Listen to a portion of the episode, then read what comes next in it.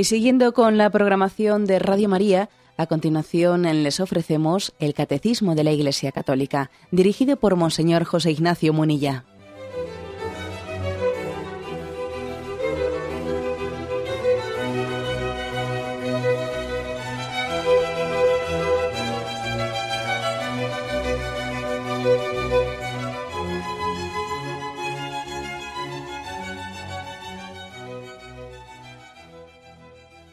Cordial saludo a todos los oyentes de Radio María. Un día más, con la gracia del Señor, proseguimos el comentario del Catecismo de nuestra Madre la Iglesia. Estamos en el apartado del sexto mandamiento que tiene como título Las ofensas a la castidad y habíamos quedado en el punto 2353 en concreto. Punto 2353, perdón, que dice así. La fornicación es la unión carnal entre un hombre y una mujer fuera del matrimonio. Habla, por lo tanto, este punto de la fornicación.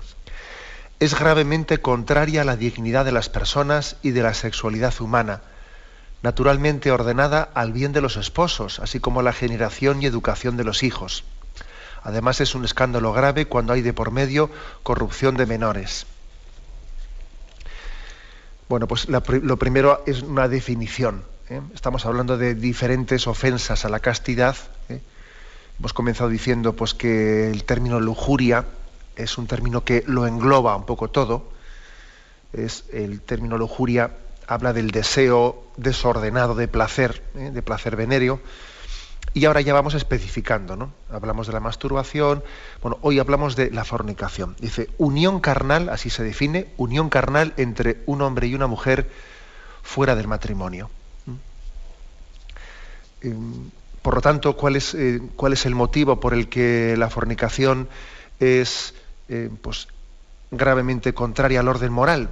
Bueno, porque esa, unión sexual fuera del matrimonio es contraria, dice, a la dignidad de las personas y también a la finalidad con la que Dios creó la sexualidad, que está ordenada al bien de los esposos, está ordenada a que sea verdad aquello que dice la Sagrada Escritura, ya no serán dos, sino serán una sola carne. Es decir, la, entrega sexual está ordenada a la unión, a la comunión, hacer un solo corazón. Y también está ordenada a la transmisión de la vida. La fornicación, eh, sencillamente, la fornicación provoca que exista una, eh, una separación, mm, es decir, una disfunción, una utilización de la sexualidad totalmente al margen de estas finalidades, de una y otra finalidad. Bueno, pues eso es una mentira. ¿eh? Es una mentira, es un expresar con el cuerpo lo que no es verdad en el alma. Los cuerpos se están fundiendo cuando uno sabe que es una auténtica mentira, no es una comunión de corazones y además está cerrada la transmisión de la vida. Es una mentira, ¿no? La fornicación. Esto sería un poco como explicación, ¿eh? explicación del punto de partida. Mm, ahora, ahora bien, dando un paso más, podríamos decir nosotros, bueno, pero la fornicación puede tener eh, distintas situaciones, ¿eh? distintas situaciones que, vamos, aunque al final todas se llaman fornicación, pues sí que igual puede ser bueno que las describamos eh, someramente. Igual este punto del catecismo no lo hace, pero yo atreviéndome un poco ¿no? pues a, a, distinguir distintas situaciones, se me ocurren las siguientes. ¿no? Una primera forma de fornicación pues es la que existe eh, y, se está incluso yo diría generando hoy en día, ¿no? pues como una especie de un, un ocio, unas relaciones desenfrenadas, ¿no? En el, ocio de los jóvenes. ¿eh? Una iniciación, para entendernos, ¿no? una forma de iniciarse en, la sexualidad totalmente al margen del compromiso serio de amor. Esto existe y además hay que decir que desgraciadamente se está, eh, se está fomentando desde una determinada, eh, pues, determinada cultura y una de, determinados parámetros de educación, que lo de educación es por decir algo, por decir algo pues estoy hablando de esa especie de campañas que se hacen de sexo seguro, etcétera, en las que parece que el único problema que existe es eh, el intentar a nuestros jóvenes en los planes educativos, pues enseñarles a que tengan relaciones sexuales sin que de ahí se pueda conllevar ni embarazos ni transmisiones, eh, transmisión de enfermedades sexuales. ¿no? Eso se entiende por sexo seguro. Campañas de sexo seguro que están totalmente a, las espaldas, o sea, en contra, digamos, dando la espalda a lo que es el sentido del sexo responsable. Esta es una de las de las cosas más graves que también está ocurriendo en los planes educativos, ¿no? que estamos padeciendo en España y que están generando pues, pues un tipo de relaciones que muchísimos jóvenes se están, eh, están teniendo una iniciación de la sexualidad pues, totalmente eh, pervertida, inmoral, que les incapacita para crecer y para, y para amar. ¿no? Pues es un tipo de ocio ocio que, sencillamente pues uno que como dicen popularmente que van buscando el rollo del fin de semana a ver si busco un rollo de fin de semana ¿no? y esto pues está ocurriendo ¿no? está ocurriendo de una manera muy grave entre nosotros y es curioso que así como en otros temas ¿no? en otros temas sociales pues eh, somos capaces de atrevernos ¿no? también a, transmitir a la opinión pública eh, la importancia de cambiar sus comportamientos ¿no? para poder tener eh, pues para poder tener políticas sociales, pues por ejemplo, en otros temas, pues somos capaces de decir, de decir a los, a los ciudadanos, mire usted, no fume, mire usted, prohibido ir a más de 120 por la autopista, mire usted, así como en otros temas, nos atrevemos a dar pautas de comportamiento. Sin embargo, en el tema de la sexualidad hay un tabú. El liberalismo se caracteriza precisamente porque en el tema de la sexualidad es una especie de dogma ¿no? del amor libre del mayo 68, que es un tema, el tema de la sexualidad en el que prohibido prohibir, ¿no? Entonces parece que es el, el dogma del amor libre incapacita, por lo tanto, para que en nombre de la santísima libertad, ¿no? de dar ninguna pauta educacional eh, si en todo caso la pauta que se da es más bien deformadora. Bueno, pues a mí eso muchas veces me, ha llamado la atención, o sea, es decir, en otros, en otros temas, bien que decimos, ¿no? Bien que nos atrevemos a decir, oiga, no, no vale con que usted se ponga tres cinturones de seguridad, es que está prohibido ir eh, pues en esta carretera más rápido que determinada velocidad. Y nos atrevemos a decirlo, ¿no? Y, lo mismo en otros temas concretos, ¿no? Pero sin embargo, en temas de sexualidad es curioso que partimos ¿no? de esa especie de complejo o de esa especie, o no, únicamente complejo, ¿no? de ideología que quiere acabar con el pudor y quiere de alguna manera adueñarse de las conciencias ¿no? a través de un desorden de la sexualidad, de un pansexualismo, como queramos llamarlo. ¿no? O sea, primera forma de fornicación, por lo tanto, en nuestros días, pues la forma de iniciación, que se está de alguna manera introduciendo a los jóvenes. Una forma de iniciación en la que se dice, bueno, pues mira, sexo seguro, tú iníciate, llévate los preservativos en tu cartera y, y, de alguna manera, pues a partir de ahí, esa es tu responsabilidad, ¿no? Y, y, no otra. También existe, digamos, otra forma de, bueno, otro nivel, digamos, de fornicación que podríamos también referirlo a las personas más adultas. ¿eh? pues eh, ahora estoy pensando más bien en, los adultos solteros, en los adultos solteros que quizás no viven esa especie de promiscuidad eh, de fin de semana y de ocio, como puede ser en el mundo joven, pero sí que, sí que eh, llevan en su interior una especie de pensamiento, una especie de categorías de que no se puede desaprovechar las ocasiones que de alguna manera se presenten en la vida. Y entonces tienen eh, pues episodios de, fornicación de alguna manera esporádicos a lo que salga, ¿no? Como se dice popularmente, a lo que salga, ¿no? Sin desaprovechar ocasiones, pues en contextos determinados, de amistades, etcétera, y que también lógicamente es gravemente contrario al orden, al orden moral.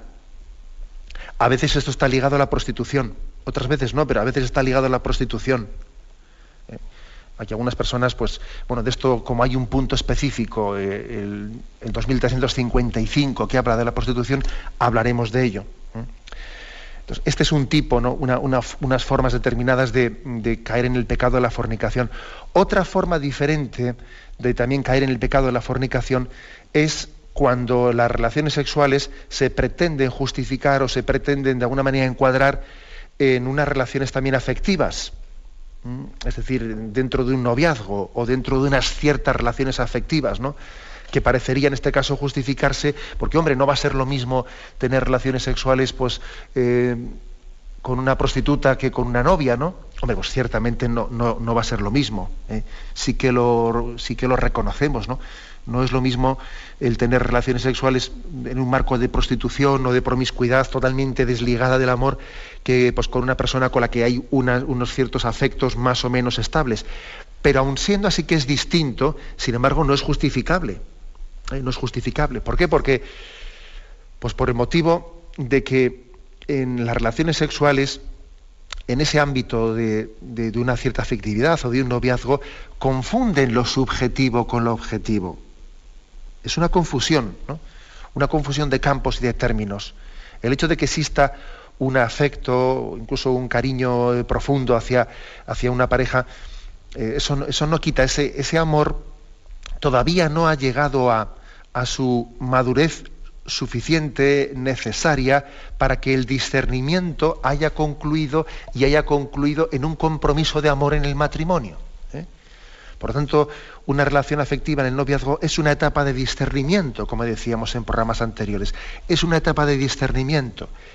Y como discernimiento que es, debe de, permanecer en él la libertad, ¿no? la libertad de no haberse comprometido con esa persona plenamente, porque la entrega sexual, eh, si es verdadera, supone una, un compromiso pleno, es, supone todo lo mío es tuyo y todo lo tuyo es mío.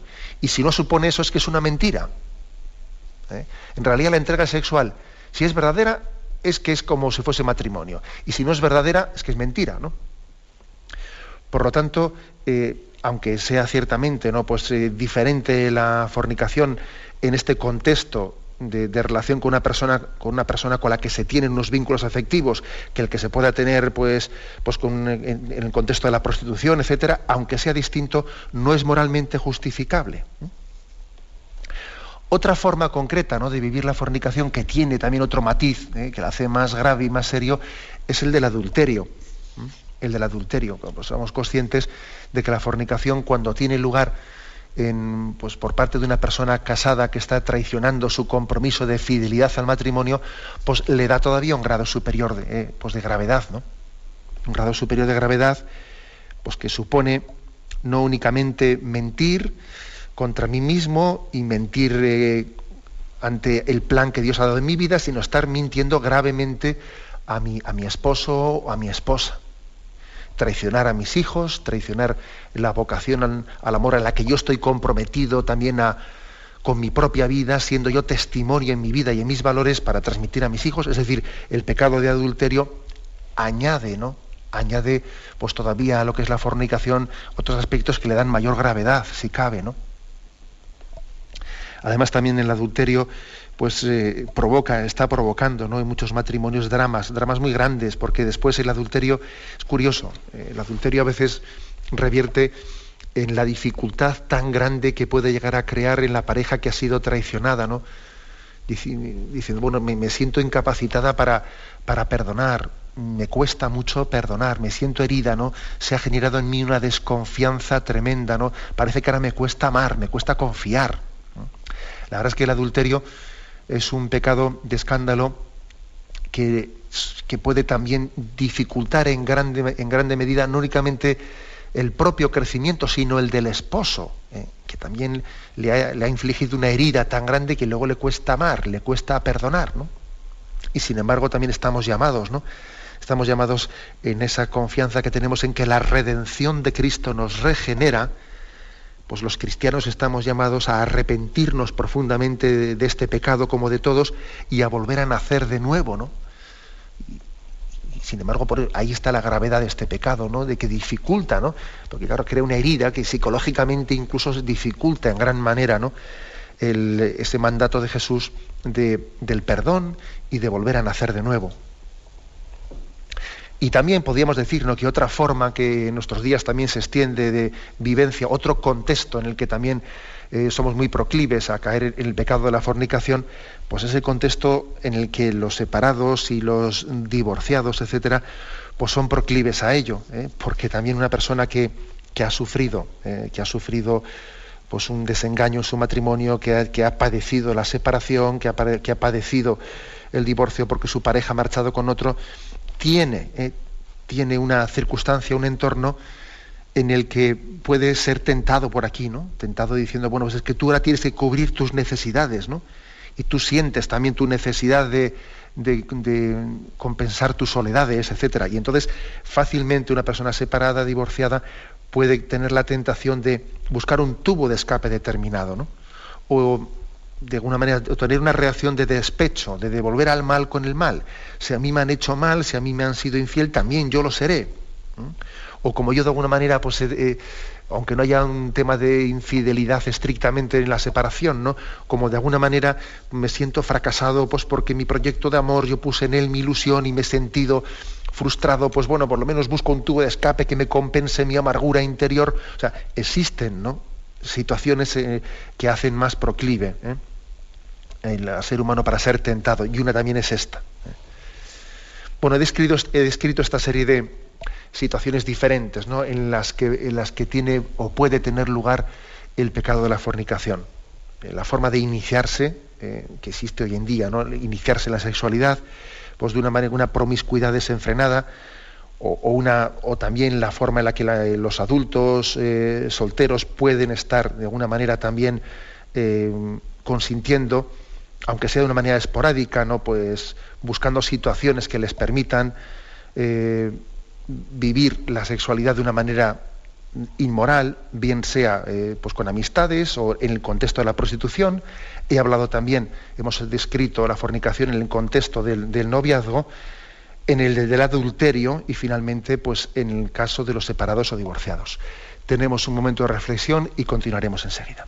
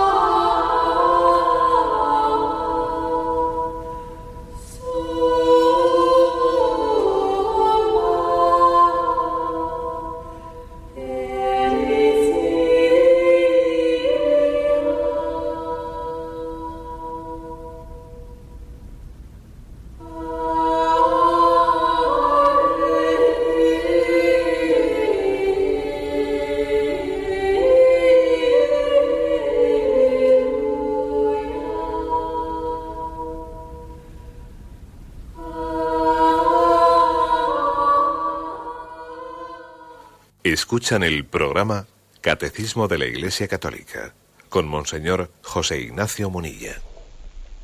Continuamos en esta edición del Catecismo con el punto 2354. Dentro de las diversas ofensas a la castidad que se describen, en este punto se habla de la pornografía. Eh, dice así, la pornografía consiste en dar a conocer actos sexuales reales o simulados puesto que queda fuera de la intimidad de los protagonistas, exhibiéndolos ante terceras personas de manera deliberada. Ofende la castidad, porque desnaturaliza la finalidad del acto sexual. Atenta gravemente a la dignidad de, quienes se dedican a ella, actores, comerciantes, público, pues cada uno viene a ser para otro objeto de un placer rudimentario y de una ganancia ilícita introduce a unos y a otros en la ilusión de un mundo ficticio. Es una falta grave. Las autoridades civiles deben impedir la producción y la distribución de material pornográfico. Bueno, como veis, un tema muy práctico, eh, el tema de la pornografía, al que el catecismo dedica este punto 2354. Hace, como siempre, primero una definición. Eh, consiste en dar a conocer actos sexuales reales o simulados, exhibiéndolos ante personas y, comercializándolos, diríamos. En primer lugar, eh, la, pornografía pues es evidente, es evidente que, supone violación de, muchos aspectos. Quizás el más matizado, que aquí hay un punto al que se hace referencia el 2523, es el sentido del pudor. ¿eh? Lo primero que viola la pornografía es el sentido del pudor. Porque imaginémonos pues, que, pues, que, haya, por ejemplo, una pareja que es casada, ¿eh? que es casada y que por lo tanto no está pecando, sino todo lo contrario en sus relaciones sexuales, y que lo exhiba, lo exhiba públicamente. Oiga, usted existe un sentido del pudor, ¿eh? un sentido del pudor que también nos, nos, nos, dice, forma parte del sentido común, ¿no? Aunque ya sabemos que el sentido común, pues últimamente no es que sea muy común, pero, pero hay un sentido del pudor que nos dice que en el ser humano debe haber también una intimidad que no puede ser expuesta públicamente. Tan malo, fijaros, tan malo es el que, el que entre nosotros mm, no, no, exista una comunicación y el hombre y el ser humano no tenga una apertura. ¿eh? de comunión con los demás, como que esa, como que esa apertura sea exageradamente grande y se pierda la intimidad. Y es más, hoy en día está ocurriendo esto. Está ocurriendo que no tenemos punto intermedio entre o vivir cerrados o abrirnos de una manera en la que no hay intimidad. O nadie te dice nada, o si alguien te habla, te está contando cosas que son totalmente indiscretas. Y dice uno, pero no habrá un punto intermedio aquí. Quizás es por las carencias afectivas que tenemos, ¿no? Entonces las carencias afectivas, las heridas, a veces nos llevan a bloquearnos y a no comunicarnos. Y otras veces es comunicarse de una manera totalmente desproporcionada y estar contando pues, en la cola de la carnicería o en la cola de la, pescadería las intimidades con su marido. Y dice uno, pero bueno, esto es normal. ¿Es normal esto? Y esto también yo diría que es una característica de nuestra sociedad, ¿eh? esa falta de punto intermedio. Por lo tanto, también creo que hay que educar mucho en el sentido de, bueno, pues en el sentido del pudor, de la intimidad, ese punto al que me refiero, que en su día ya lo explicaremos más despacio, dice, existe un pudor de los sentimientos, como también un pudor del cuerpo. Este pudor rechaza, por ejemplo, los exhibicionismos. un pudor de alguna manera que inspira una manera de vivir eh, y que permite también, eh, pues permite tener una intimidad, preservar nuestra intimidad. ¿no? Esto en primer lugar. O sea que la pornografía supone incluso, incluso supongamos que la pornografía tenga lugar en una especie de exhibición de lo que el propio matrimonio vive en su intimidad, pues, pues no es de recibo. No es de recibo, porque está violando ese principio de, de la intimidad. ¿no? Pero es que además la pornografía, lógicamente, tiene siempre lugar en el 100% de los casos fuera de ese contexto del matrimonio. Y si por algo se caracteriza la pornografía, es por hacer un divorcio absoluto y total, absoluto y total, del sexo del amor. Es así, es, un divorcio completo y absoluto. Claro, yo muchas veces eh, lo he dicho, me habéis escuchado en este programa, que la anticoncepción introdujo un divorcio entre sexo y procreación. Y luego, claro, después de haber roto esa, esa como la sexualidad está ligada a la procreación y al amor, una vez roto eh, el vínculo entre sexo y procreación, ahora ya viene y se rompe el vínculo entre sexo y amor. Por desgracia la cosa es eh, que es absolutamente, hay una lógica aplastante, ¿no? de la cual ya su santidad Pablo VI, de feliz memoria, nos avisó, nos advirtió proféticamente en la encíclica Humane Vitae. Él, proféticamente hablando de la anticoncepción, él profetizó, una vez disociado el sexo de la procreación, artificialmente por anticoncepción, ocurrirá ¿eh? que se disociará también el sexo del amor. Efectivamente, así ha sido, literalmente, ¿no? Ha dado en el clavo, como se dice, ¿no? Diana. Por tanto, la, pornografía, si algo, algo conlleva, es una disociación plena entre sexo y amor. Y eso es lo que le hace especialmente, especialmente perverso, ¿no? No únicamente porque por quienes lo protagonizan, sino porque están también provocándolo en los consumidores. Permítaseme aquí una reflexión y es el hecho de que la pornografía tiene también unos protagonistas con historias personales. Y en eso pocas veces caemos en cuenta, ¿no? O sea, que las personas que, protagonizan la, pornografía son personas con nombre y apellido, tienen padre, madre, o igual están, tienen hasta hijos, tienen hermanos, es decir, hay historias personales, historias personales que están perdiendo su dignidad, ¿no? que se están vendiendo como objeto de consumo. Y eso pocas veces caemos en cuenta, ¿no?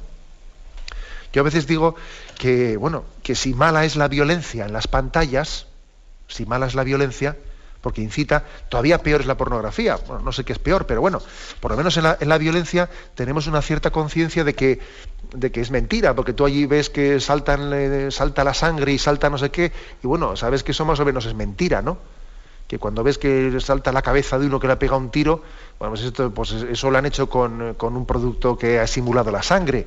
Pero es que en la pornografía hay todavía mucho más, mucho más de realismo, es decir, hay una una promiscuidad real. Hay unas personas con nombre y apellidos ¿no? que, están siendo, que están siendo objeto de, venta. todavía, todavía hay un, mayor eh, realismo en la pornografía que en la, que en la violencia. Aparte que en los dos casos, tanto la violencia como la pornografía, hay una incitación. ¿eh? Una incitación a la violencia y una incitación también a, la impureza. Y digo que es importante ¿no? Pues, eh, caer en cuenta de que hay historias personales. De esto hablamos poco. Cuando estuvimos en Sydney en la Jornada Mundial de la Juventud, a mí me llamó la atención que el Papa Benedicto XVI, en aquel discurso que pronunció, en el discurso de bienvenida a las jornadas, bueno, pues mm, en el discurso de acogida era, ¿no? Pues allí habló, habló de, muchas cosas, él quería como hacer un, un discurso crítico, ayudando a los jóvenes a tener capacidad crítica ante nuestra sociedad, y hablando del tema de la proliferación de la violencia en las pantallas o de la degradación de la sexualidad, él les dijo lo siguiente, voy a leer el párrafo. Me pregunto cómo uno que estuviera cara a cara con personas que están sufriendo realmente violencia y explotación sexual, podría explicar que estas tragedias, representadas en las pantallas de manera virtual, han de considerarse simplemente como diversión. Impresionante, ¿no? Esta reflexión del Papa. Él les dice a los jóvenes, ¿te das cuenta de que en la pantalla es objeto de diversión el que alguien esté siendo explotado sexualmente? Y, es un objeto de diversión para los demás, ¿no? Eh, la reflexión del Papa no era tanto la de un intelectual ¿eh? con argumentos teóricos, cuando la de un observador lleno de sensibilidad cristiana, ¿no? Y en efecto, él viene a decir que una de las principales causas de la extensión del mal en nuestros días es la despersonalización de las relaciones sociales, ¿no? Que es mucho más fácil y probable que el hombre falte al respeto a su prójimo cuando le considera alguien anónimo. No, pero es que eso, hay, esa persona que aparece ahí, esa mujer que ahí se está desnudando y está siendo objeto de diversión, no, es, es alguien, no es alguien extraño, no es alguien, no, tiene, tiene un nombre y apellido, es una persona. ¿eh? Es una persona. Bueno, yo recuerdo una anécdota, una anécdota de infancia, que la traigo a colación, no sé si la he contado en alguna ocasión, y es que estaba ante el televisor viendo una película de vaqueros en la que los indios caen como moscas, ¿no? Y claro, pues nosotros allí, pues como niños dando, dando botes de alegría, ¿no? Nuestro alborozo por la victoria de los buenos, de los vaqueros frente a los indios, allí pegando gritos de alegría, ¿no? Y en un determinado momento le escuché la voz de mi difunto padre que me decía, Oye, no te olvides que los indios también tienen padre y madre, ¿eh? Me acuerdo perfectamente que me dijo eso. No te olvides que los indios tienen padre y madre. Y la verdad es que aquella afirmación podría parecer tan obvia como, bueno, fuera, de, fuera de lugar, ¿no? Pero en realidad yo creo que él dio en el centro de la diana. A mí me, hizo pensar mucho aquella frase. Porque yo ahí me estaba divirtiendo con unos indios que, que, saltan por los aires. Pero claro, eso yo no me había puesto a pensar que esos indios tenían padre y madre, ¿no? Es decir, que es muy importante, por lo tanto, esta, esta reflexión ¿no? ante la pornografía. Oye, ¿y si fuese tu padre, y si fuese tu madre o tu hermana la que está ahí? ¿Tú te imaginas eso? Yo recuerdo en alguna ocasión, habiendo charlado con los jóvenes, pues haberles hecho esta reflexión concreta, ¿no? Bueno, pues oye, ¿por qué, si la pornografía, ¿por qué está mal, no? Lo que está mal es la violación, ¿no? Lo que pasa es que lo de la violación, eso te lo mete todo el mundo, ¿no? Que la violación está mal. Pero la pornografía, si él quiere, si, no se lo ha obligado a nadie, oye, ¿y si fuese tu madre o tu hermana o tu hija? Claro, y ahí ya todo, claro, dices eso y todo el mundo se queda descompuesto, ¿no? Claro, es que una de las causas por las que nos cuesta en el fondo entender cierta ¿no? inmoralidad es porque hemos despersonalizado al prójimo. Es como si el prójimo fuese algo y no alguien. Claro, ¿cómo amar a los demás cuando los percibimos como eh, distantes de nuestras vidas reales, ¿no? Por eso la Iglesia no se limita a predicarnos el ideal del amor, sino que también nos indica que tenemos que personalizar, tener unas relaciones personales con los demás, ¿no? Me acuerdo uno de los puntos que explicamos aquí en el, catecismo, que fue el punto 2212, que en el contexto del cuarto mandamiento decía, el cuarto mandamiento ilumina las demás relaciones en la sociedad. En nuestros hermanos y hermanas vemos a los hijos de nuestros padres. En nuestros primos vemos a los descendientes de nuestros abuelos. En nuestros conciudadanos vemos los hijos de nuestra patria. Eh, muy interesante este punto del catecismo. Porque el prójimo no es un individuo de la colectividad, sino que es, de alguna manera, es mi hermano. Y yo me siento próximo a él. Eh, me siento próximo a él. Entonces, claro, yo veo, eh, yo veo el fenómeno de, la pornografía y pienso en estas categorías. ¿Y si fuese mi hermana? ¿Y si fuese mi madre? ¿Y si fuese mi hija? ¿eh? ya solamente esto nos vacuna, nos deja vacunado, ¿no? O sea, yo no quiero para otra persona lo que yo no quiero para mi hermana o para mi madre o para mi hija. No lo quiero. Bueno, pues partamos, ¿no? Partamos de esta reflexión de partida que ya eh, encuadra muchas las cosas, ¿no? Hay muchos dramas personales detrás del mercado de la pornografía. La pornografía, además, está conllevando una desnaturalización, ¿eh? desnaturalización del amor. Muchas veces cuando eh, las personas casadas se hacen consumidoras de la pornografía, eso después les lleva a desnaturalizar sus relaciones sexuales en el seno del matrimonio, porque, mm, porque están malformándose o deformándose en la pornografía. Están adquiriendo unos hábitos en los que la, sexualidad es una especie de técnica artificial de obtención de placer, ¿no? Una especie de búsqueda de orgasmos artificial. Pero bueno, sabe, pero, pero mire usted, ¿esto qué es esto? ¿La sexualidad es una técnica artificial de obtención de placer o es un vehículo de expresión de amor y de entrega? O sea, desnaturaliza muchas veces la, entrega en el matrimonio, incapacita para amar. nos conlleva que adquirimos hábitos de utilizar de utilizar a los demás. Bien, tenemos un momento de reflexión y continuaremos enseguida.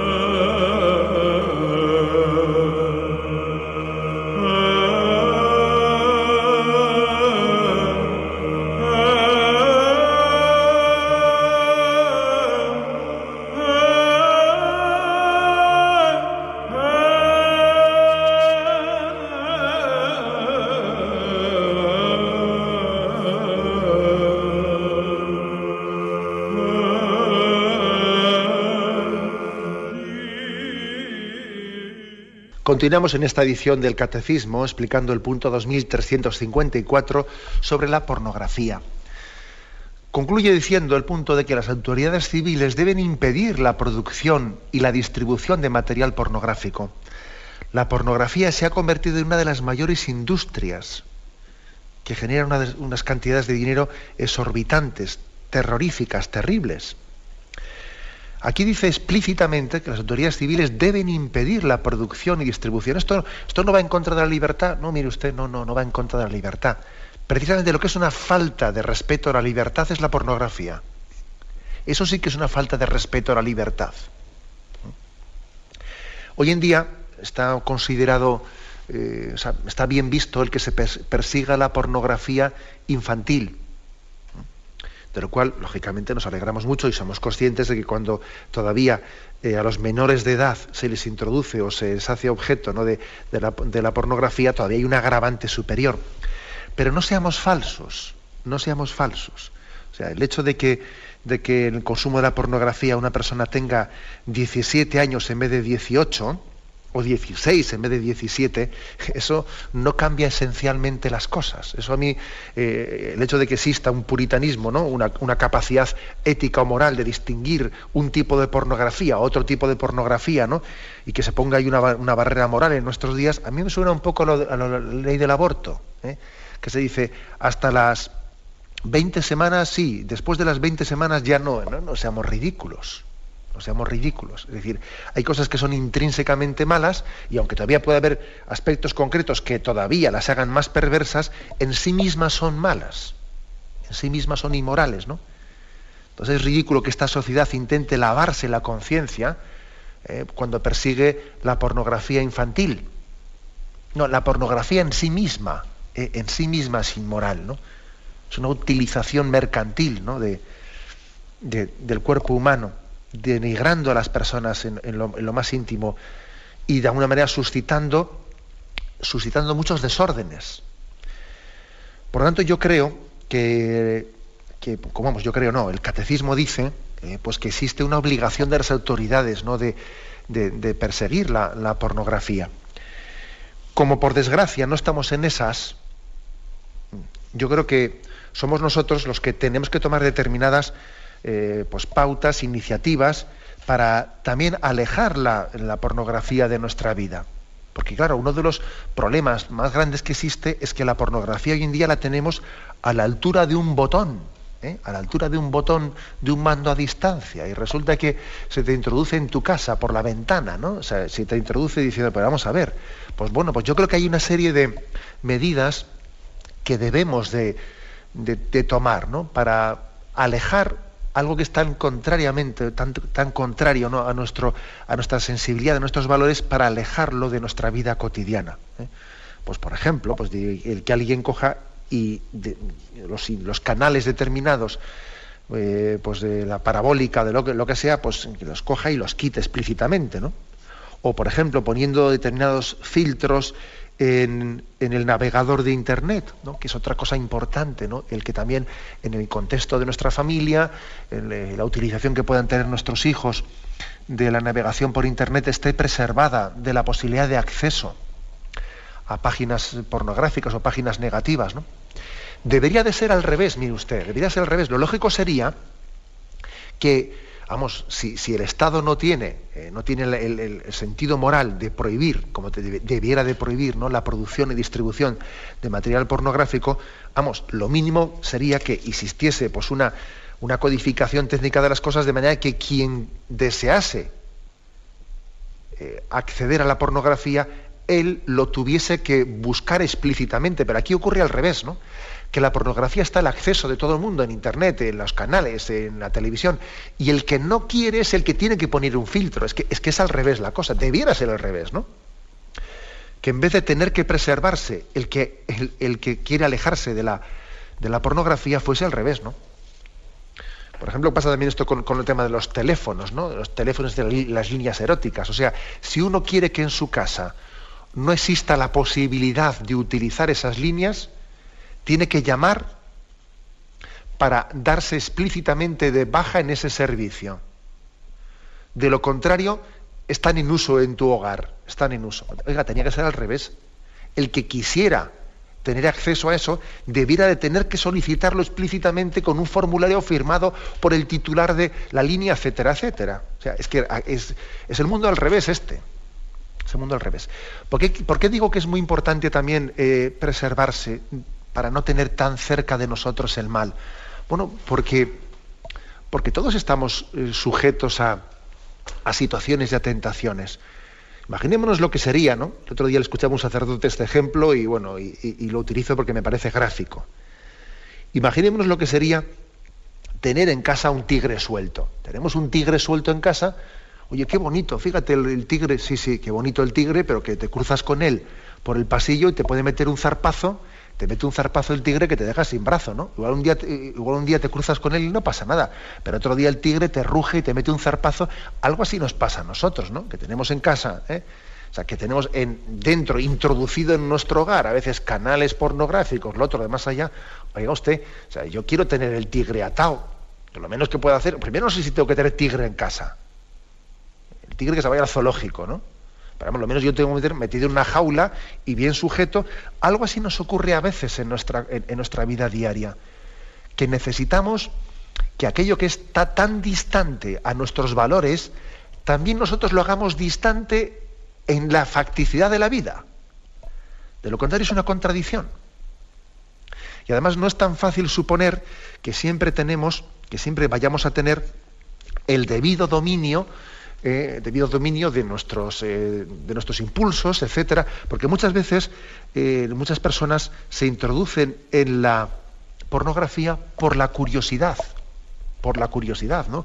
Dice, no, si yo no quería, yo no quería meterme, no, es, fue un poco por curiosidad y tal, ¿no? Entonces, es importante, por lo tanto, el que también creemos en nuestro entorno un, un hábito que nos facilite, o sea, una serie de, eh, pues yo diría, de situaciones que nos faciliten vivir nuestros ideales, no, no que nos lo dificulten. ¿eh? Entonces yo creo que es muy importante en los hogares la introducción de los filtros de Internet, el que se descodifiquen todos los canales que puedan ser eh, dañinos, etcétera, televisivos. Luego también hay otras, otras cosas que son un poco de, sentido común. A mí yo observo que en muchos lugares eh, se ponen televisiones personales en, pues en las habitaciones de, de los hijos. ¿no? Yo no sé si es prudente eso, que exista una televisión con la cual se acueste mi hijo viendo la televisión dentro de su cuarto. Hombre, eh, a mí me parece que eso es dificultar las cosas. ¿Eh? Incluso aunque en esa televisión no estén, estén descodificados determinados canales, ¿no? la televisión es una fuente muy grande de impureza y de más cosas, ¿no? Y de, de una visión trivial, trivializada de la vida, etcétera, etcétera, ¿no? Entonces yo no sé si es prudente que alguien se acueste con la televisión y que la televisión sea la que le duerma y que sus últimos pensamientos se los dé el canal no sé qué. O sea, tenemos que acostumbrarnos también a, descansar, a que nuestro último pensamiento esté en Dios y a poner en Él nuestras manos, etcétera, ¿no? Hay, hay, que tener cuidado y delicadeza del entorno, el entorno que estamos creando alrededor, que facilita o dificulta las cosas, ¿no? Lo mismo, por ejemplo, el hecho de que Internet, en la, conexión de Internet que pueda existir en casa, esté en un lugar, en un lugar en el que todo el mundo pueda pasar por ahí, en el que, el que, sea una utilización que sea pública y no privada, ¿no? Y no privada de, qué manera estoy yo utilizando Internet. O sea, es decir, cuidar también eh, los contextos para que no dificulten eh, la elección de la voluntad. Ya sabemos que al final elige uno, sí, pero la voluntad eh, también hay que hay que facilitarle las elecciones, no hay que dificultárselas, porque todos somos débiles y todos estamos eh, sometidos a presiones y a tentaciones. Por lo tanto, el contexto nuestro del hogar tiene que ser sano. Tiene que ser sano. Bastantes tentaciones tenemos en la calle para que todavía las tengamos en el, seno del hogar. Oiga, el seno del hogar es un seno, es un lugar en el que queremos que, que la familia de Nazaret eh, sea el modelo, el modelo que configure nuestro hogar y queremos que sea un, lugar de, estímulo mutuo a la santidad y a la generosidad. ¿no? no queremos tener el tigre en casa, el tigre en casa, no, el tigre al zoológico, ¿eh? si se me permite la, la expresión. Bien, hemos completado el tiempo y hoy hemos explicado estos dos puntos, el 2353, que se habla de la fornicación, y el 2354, que se habla de la pornografía. Damos paso ahora a la intervención de los oyentes. Podéis llamar para formular vuestras preguntas al teléfono 917-107-700. 917-107-700.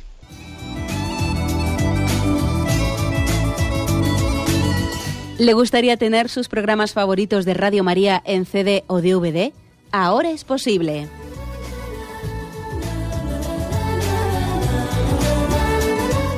Le sugerimos que primero se informe en qué formato de audio lo puede escuchar en su equipo, DVD o CD, teniendo en cuenta que no todos los lectores de CD pueden reproducir el formato digital MP3 en el que enviamos nuestros programas.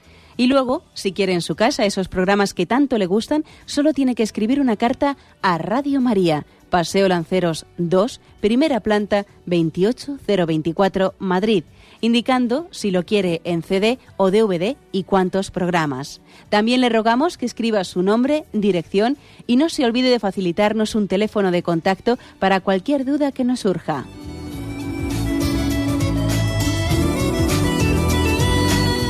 Radio María, más cerca de usted. Escuchan el programa Catecismo de la Iglesia Católica con Monseñor José Ignacio Munilla. Sí, buenos días, ¿con quién hablamos? Buenos días, Monseñor. Buenos días, adelante. Qué alegría, estoy intentándolo, ni se sabe los días. Bueno, usted. Bueno, pues mm, habla usted con Mari de Demóstoles. Adelante, Mari. Mire, es una catequesis preciosa la que llevamos estos días, estoy muy emocionada. Y de verdad es que mm, no se da cuenta la sociedad del, mal tan grande que es la mala interpretación de la castidad, la mala interpretación eh, dirigida hacia sus hijos. Ves cómo efectivamente eh, están viviendo de esa forma, y entregándolo todo antes del matrimonio y llegan a él sin ilusión. De ahí que muchas veces sean matrimonios rotos, como yo conozco.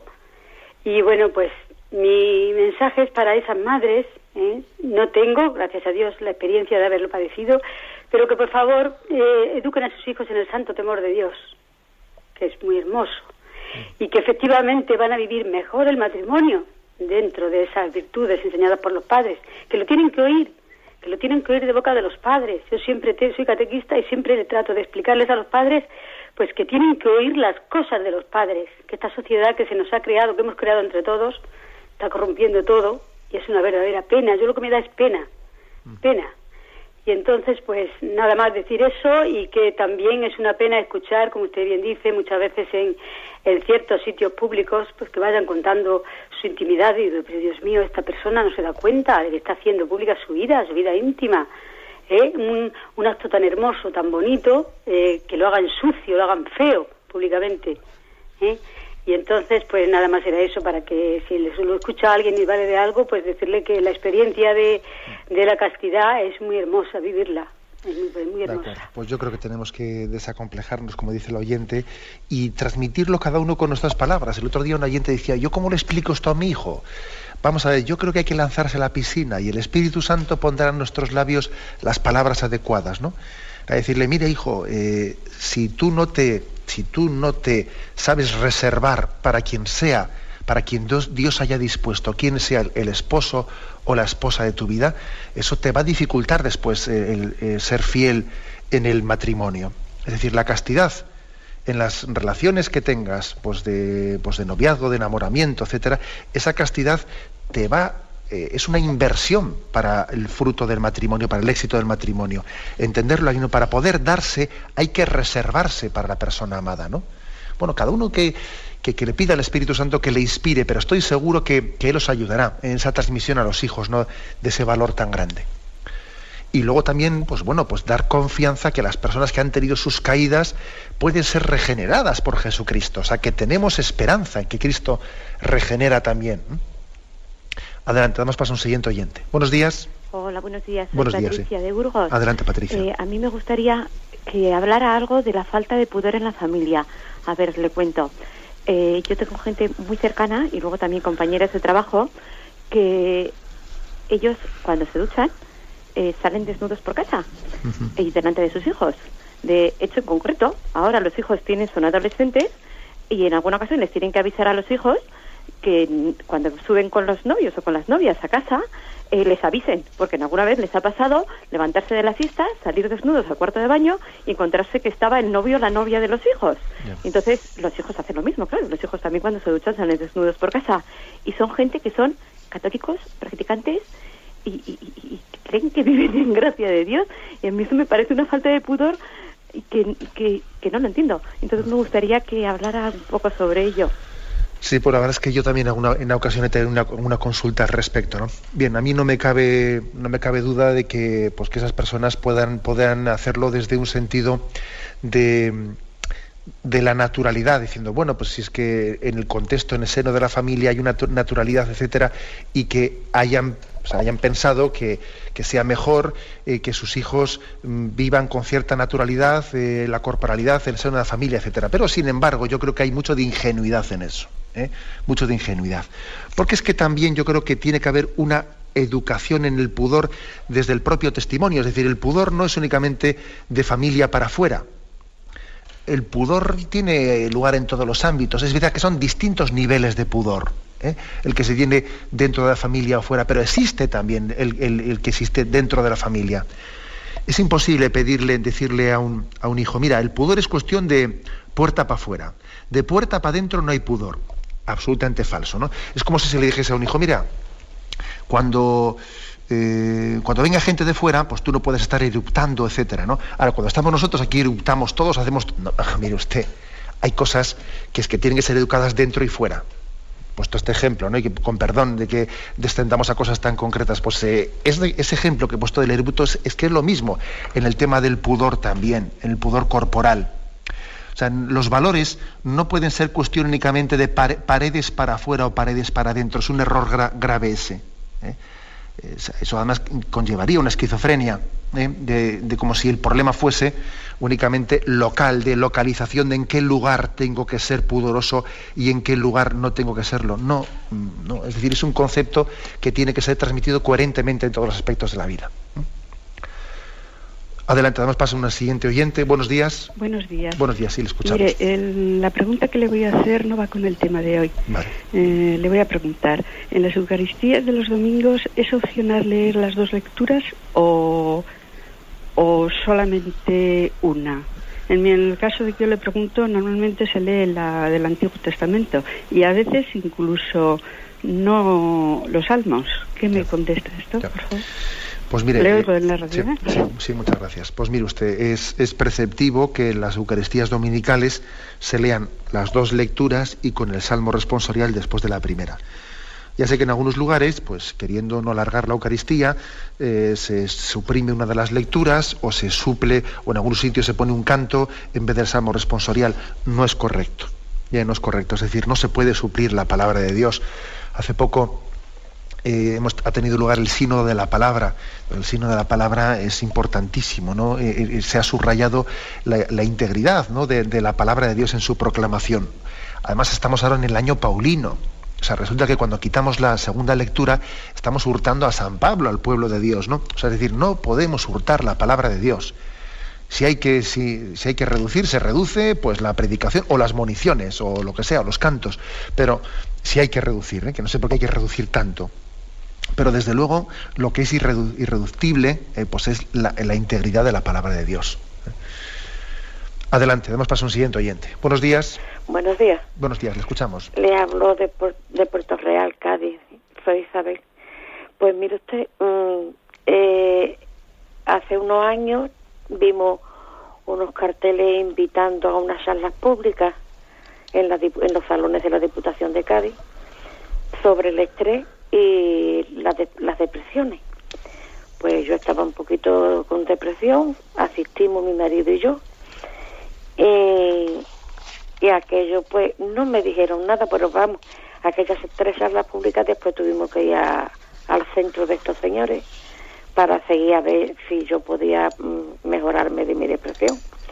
Pero mm, esto fue ya avanzando, estuvimos como un año y pico, yo estuve como un año y pico, tuvimos que ir a un, una concentración o un congreso a Madrid y, allí hay un señor en Madrid que me hace bajar al estrado y me dice que yo soy una fornicadora.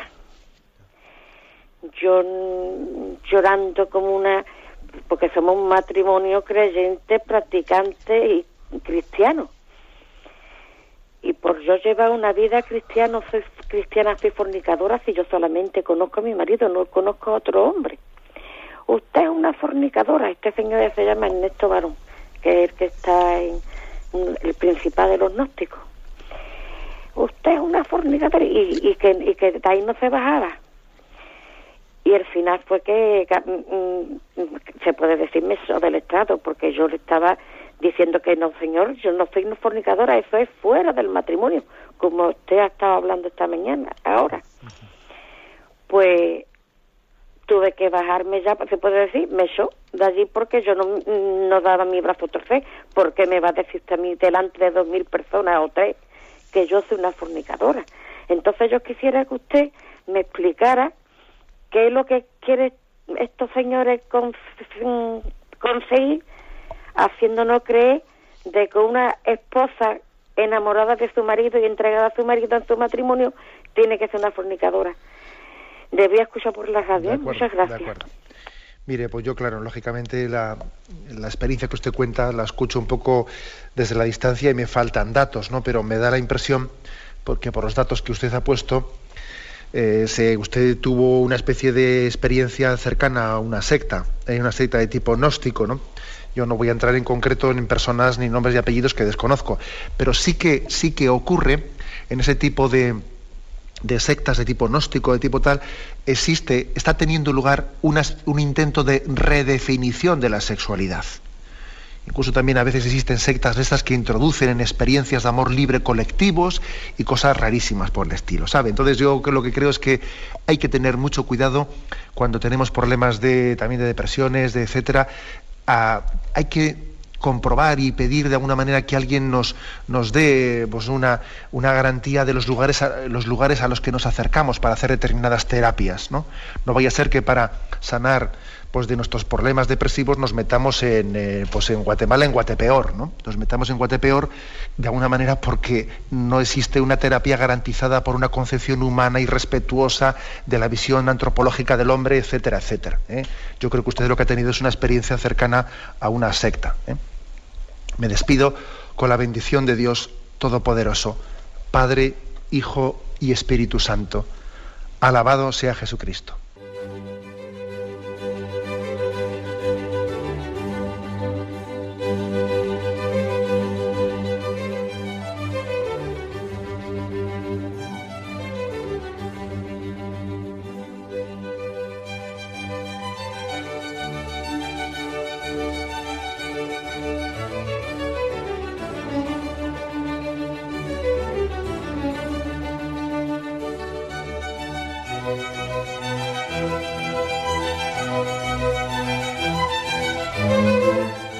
Han podido escuchar en Radio María el Catecismo de la Iglesia Católica, dirigido por Monseñor José Ignacio Munilla.